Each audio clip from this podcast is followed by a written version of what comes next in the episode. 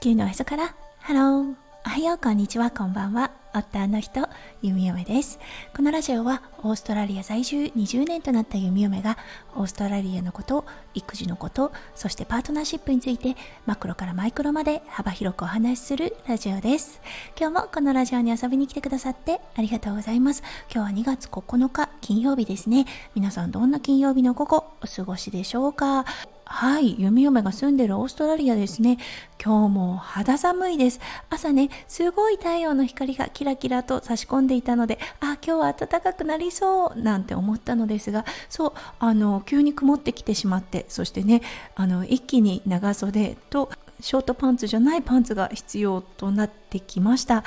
はい今朝息子くんね半袖短パンであのデイケアに行ってしまったのであらちょっと寒くないかななんて思っている弓嫁です。はいそれでは最初のコーナーネイティブってどう話す？今日の Aussie English。はい今日はね推しのご紹介をしたいと思います。はい。この推し、英語ではね、何て言うかなって考えた時、やはりね、大好きという、 favourite という言葉の略語がよく使えるかなと思います。はい。FAV うん、もしくは FAVE で、はい、 fav であったり、fave。はい、この2つが使えると思います。うん、この単語を聞いてるだけでそう愛が伝わってくるというようなね感じになります。はいそれでは今日のメインテーマに移りましょう。今日は金曜日ということでパートナーシップについてお話をさせていただいてます。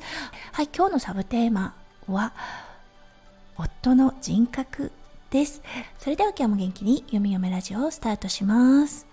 今人生のうん、あのとてもね大きな変化に直面をしています。はい、そしてねやはりあのそういう大きな決断をする時であったりとか大きなね動きがある時、うん、パートナーである夫翔ちゃんのね存在がものすごく大きく感じます。やっぱりね心からバディだなって思うんですよね。そうあの今日ね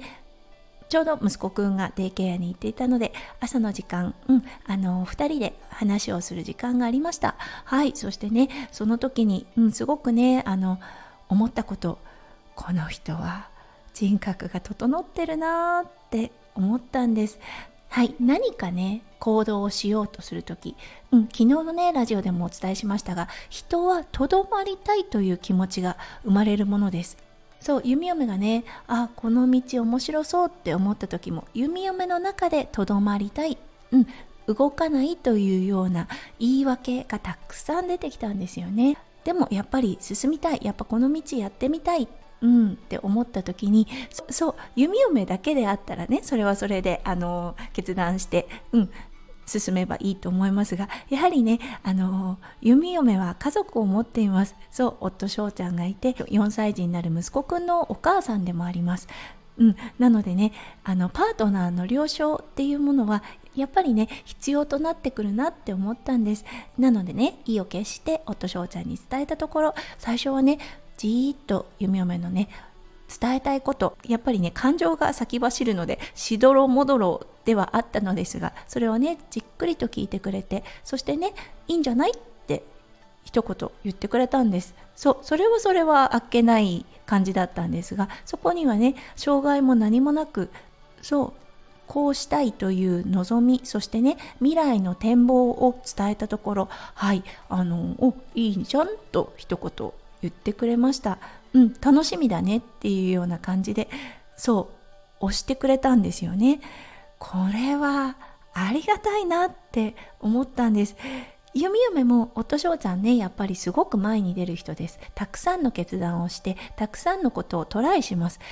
なるべく止めないようにはしています。そうあのこれはね経験から生まれたものです。そう、何度かね、あの、えっていうこともあったんです。そう、弓嫁まだまだ人格が伴っていません。それゆえのことなのですが、やはりパートナーがね、やってみたいということを、あの、本当あこれはまずいだろうということ以外はねやっぱりサポートするべきなんだなって思ったんですよね。そうそれがね今回弓嫁側がリクエストする方になってそしてね夫翔ちゃんの、うん、本質というかね人格がまたしっかりと見えたなといったような感じがします。本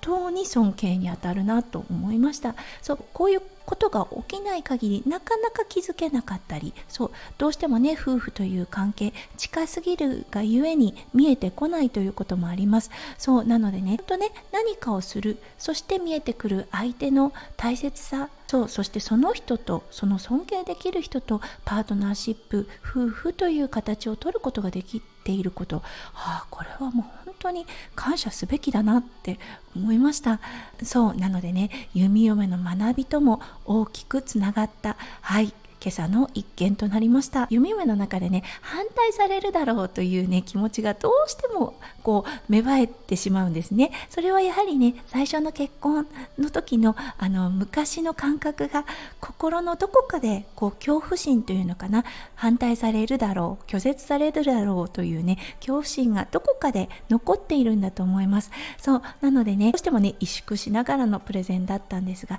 いや思いは伝わるんだなと思いました。はいということでもうね本当あの道が定まってきてワクワクしている弓嫁となっています。そうそれに合わせてね少しずついろんなこと変えていこうと思っています。はいあの皆さんももしよかったら弓嫁のラジオ引き続きあのご愛顧ください。そしてねどんな変化があるのか、うん、一緒に変化をの体験していってください。はい。それでは今日も最後まで聞いてくださって本当にありがとうございました。皆さんの一日がキラキラがいっぱいいっぱい詰まった素敵な素敵なものでありますよう、ゆみゆめ心からお祈りいたしております。それではまた明日の配信でお会いしましょう。地球のへそから、ハロー、ゆみよめラジオ、ゆみよめでした。じゃあね、バイバイ。